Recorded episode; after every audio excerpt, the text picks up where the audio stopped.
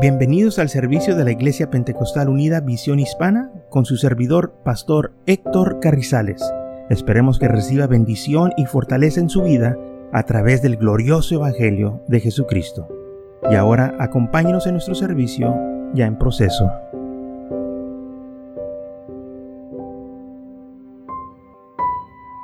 Ok, entonces en Hechos capítulo 9 hemos leído de que había una discípula llamada Tabita.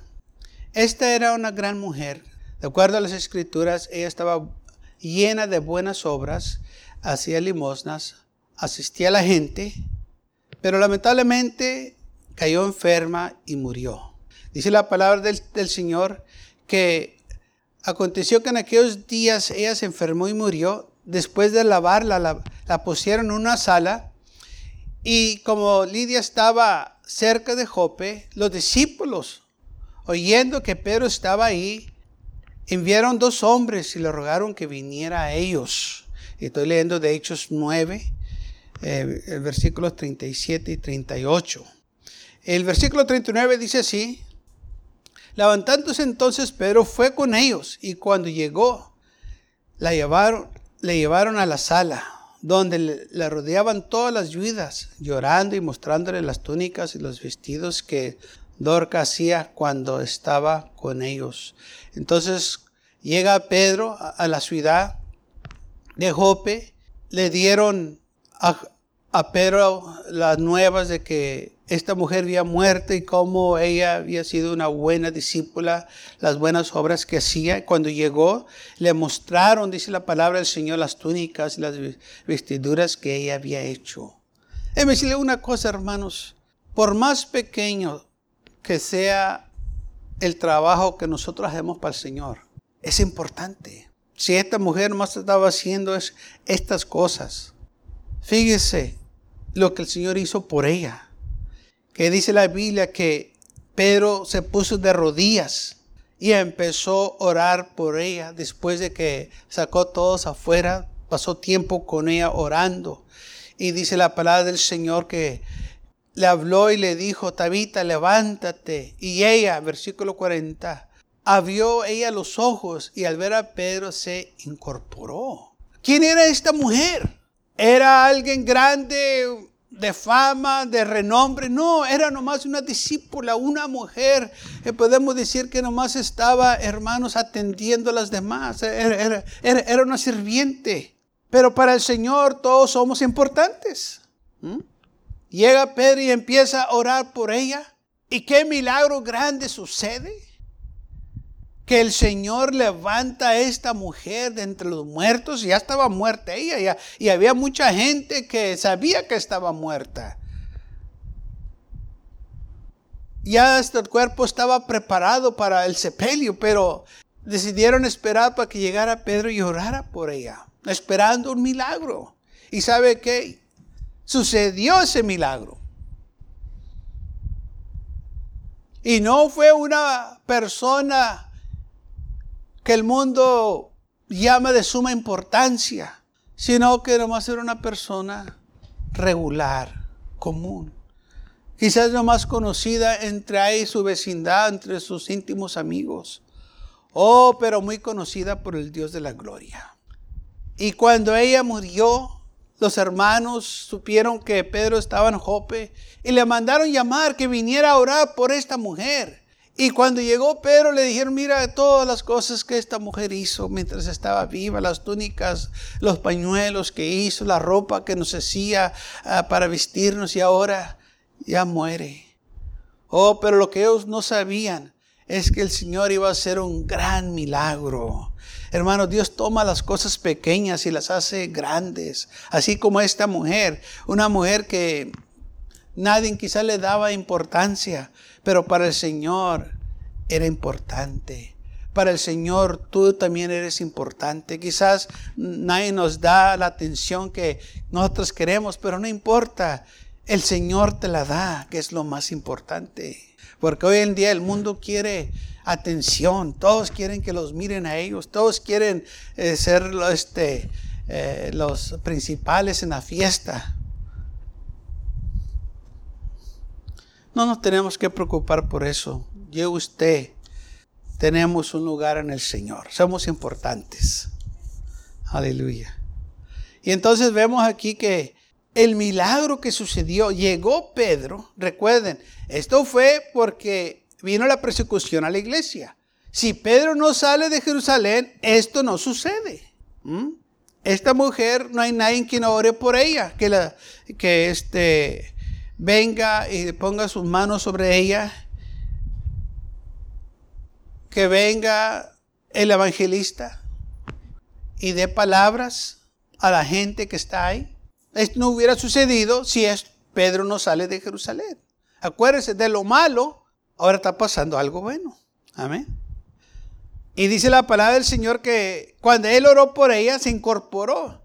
Y él, dándole la mano, la levantó. Entonces llamó a los santos, todos los que estaban ahí en las vidas, y la presentó viva. Imagínense el impacto que hubo en aquel hogar cuando la miraron.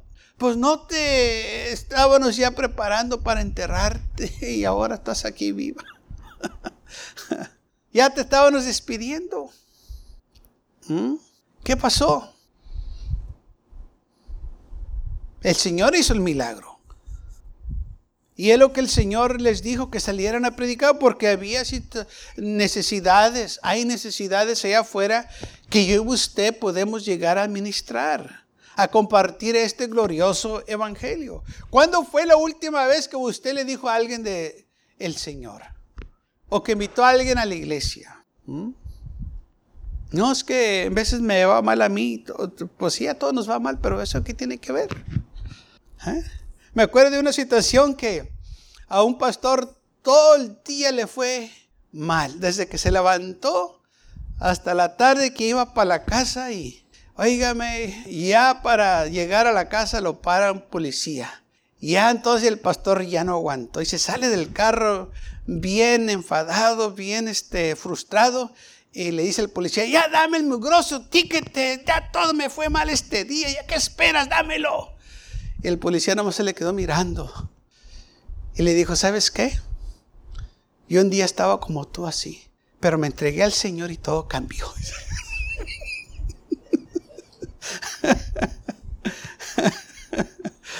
el pastor no sabía qué hacer. Se le olvidó que todos pasamos por esa clase de días.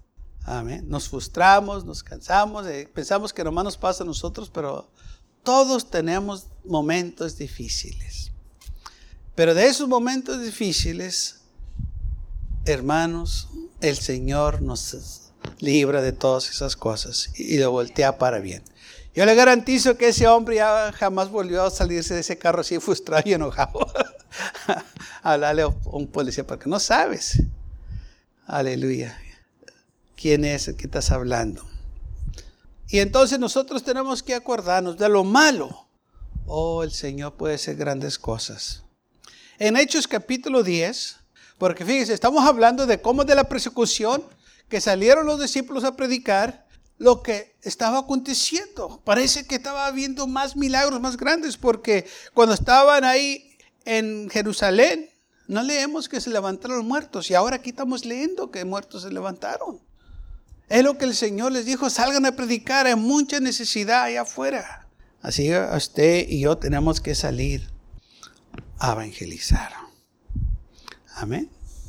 Y muchas de las veces nuestros niños nos, dicen cosas que han, escuchado en la iglesia. Una vez un niño le dijo a su mamá, tú no debes de ser así. La Biblia dice que no. y la mamá no sabía qué hacer porque él se acordó lo que oyó en la iglesia. ¿Mm? Y como que algo nos tiene que acordar que lo que tenemos que hacer.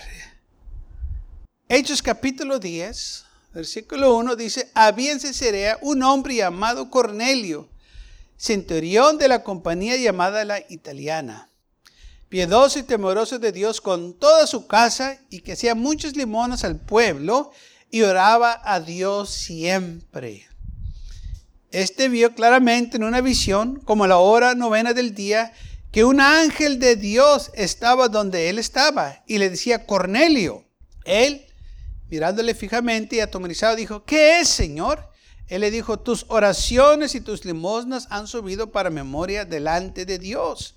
Envía pues ahora hombres a Jope y haz venir a Simón, el que tiene por sobrenombre Pedro. Recuerden que la razón que Simón o Pedro estaban en Jope es porque le hablaron que fuera a Jope para orar por Tabita. Entonces vemos aquí cómo todo está conectado.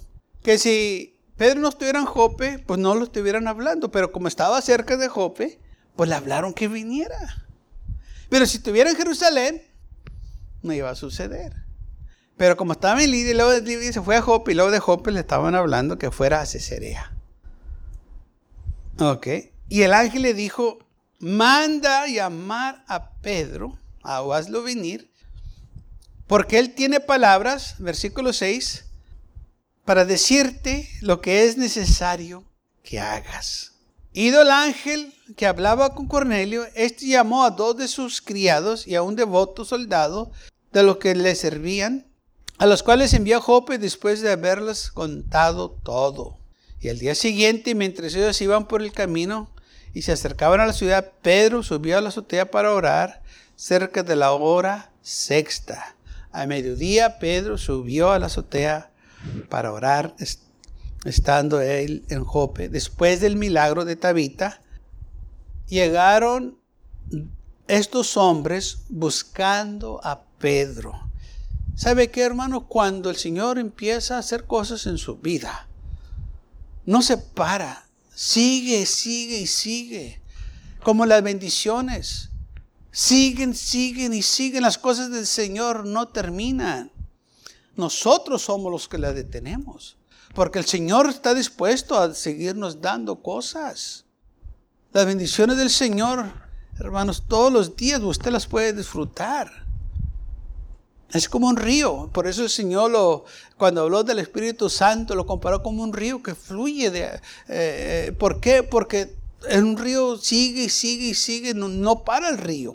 Así también las bendiciones del Señor en su vida. Cuando el Señor empieza a bendecirlo, lo va a seguir bendiciendo, lo va a seguir bendiciendo. Las bendiciones del Señor no terminan. Porque si terminaran, muchos ya no estuvieran sirviendo al Señor, pues el Señor que me va, no me está supliendo que, y no es así. Las bendiciones del Señor nos bendice todos los días. Siguen, siguen y siguen. El elevamiento sigue, sigue. Si usted sigue compartiendo la palabra del Señor, se gana una persona, se gana otra, se gana otra, se gana otra. Nomás con compartir este glorioso evangelio. Entonces dice la palabra del Señor que había un hombre en Cesarea llamado Cornelio. Este hombre estaba orando, buscando de Dios. Este era un hombre piedoso y temeroso de Dios, dice, con toda su casa, y hacía muchas limosnas al pueblo y oraba a Dios siempre. Y cuando este hombre estaba orando, tuvo una visión que un ángel vino a él, se le apareció donde él estaba y le dijo, Cornelio, tus oraciones y tus ofrendas han subido a Dios por memoria delante de Él. Todo lo que tú estás haciendo está bien, Cornelio. Estás orando, estás buscando a Dios, pero necesitas llamar a Pedro que venga a, hablarte. Aunque Él tiene algo importante que decirte. ¿Ah? Es bueno que lleve usted oramos en nuestras casas, leemos la Biblia. Todo eso es bueno.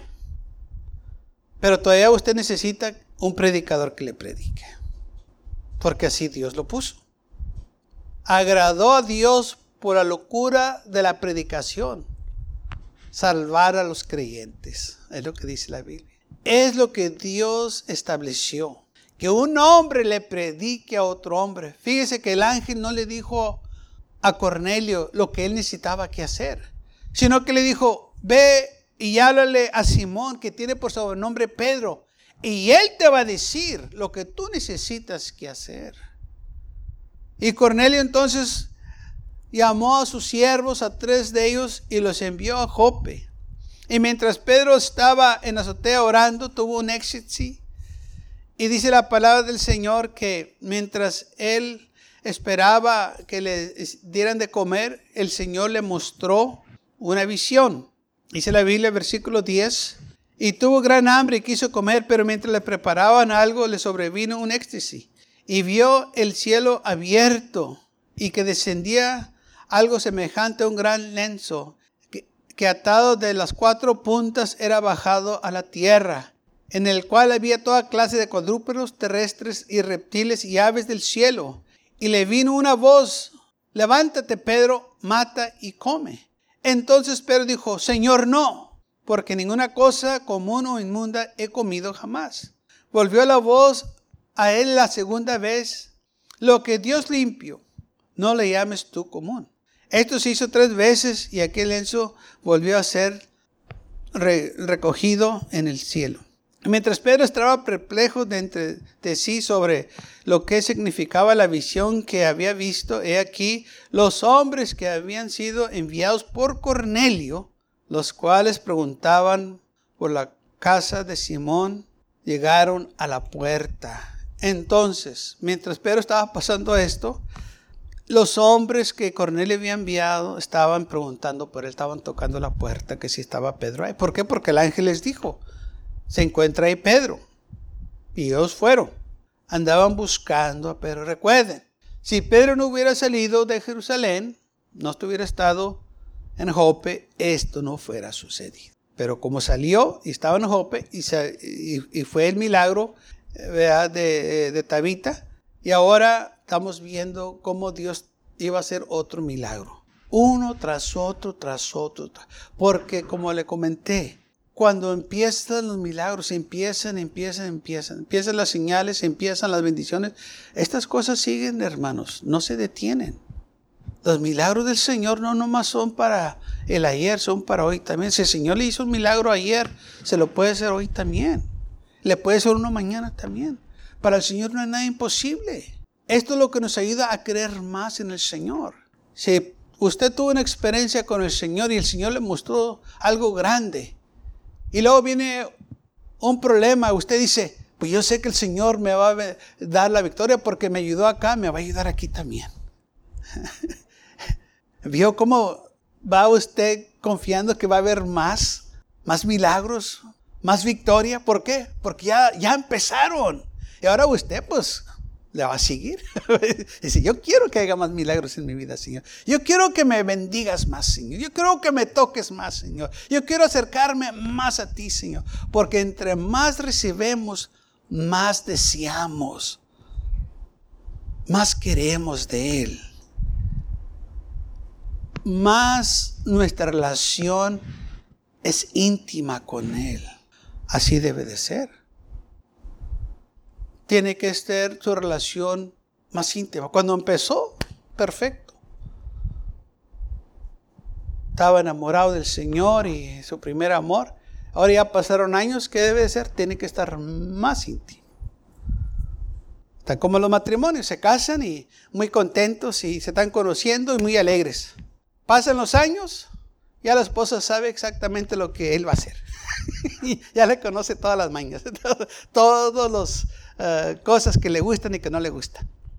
¿Por qué? Porque ya lo conoce, ya pasó el tiempo, ya tiene esa mentalidad de que yo sé lo que él le gusta, yo sé lo que no le gusta, lo conozco. ¿Por qué? Porque ya pasó tiempo.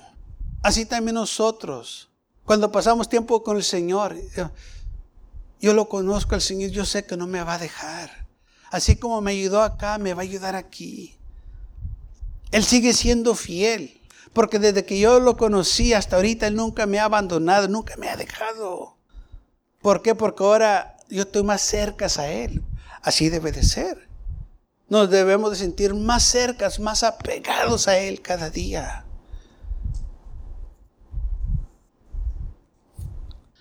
Esto es algo que pasa con el tiempo.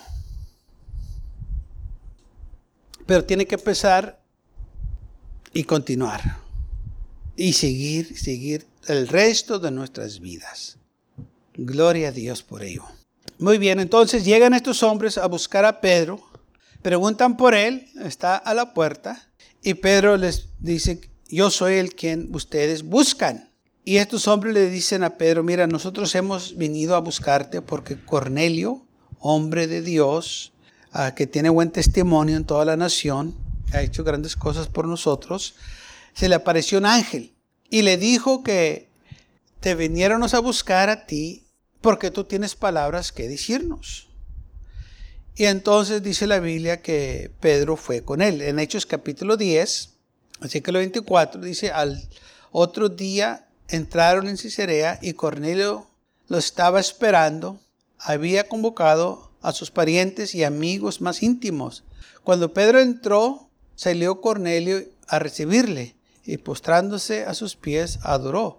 Mas Pedro le levantó diciendo, levántate, pues yo, pues yo mismo también soy hombre. Y hablaba con él. Entró y halló a muchos que se habían reunido. ¿Mm? Lo estaban esperando. Antes de que llegara el predicador ya tenía miembros esperándolo. Lo estaban esperando este Cornelio estaba esperando algo grande y recibió algo grande. Pero de nuevo recuerden, si Pedro no hubiera salido de Jerusalén, si estuviera ahí, esto no hubiera sucedido. Pero de un milagro está pasando otro milagro, otra cosa y otra cosa. Ahora ven, allá en Jope mucha gente se dio cuenta del milagro que pasó con Tabita. Muchos vinieron al Señor.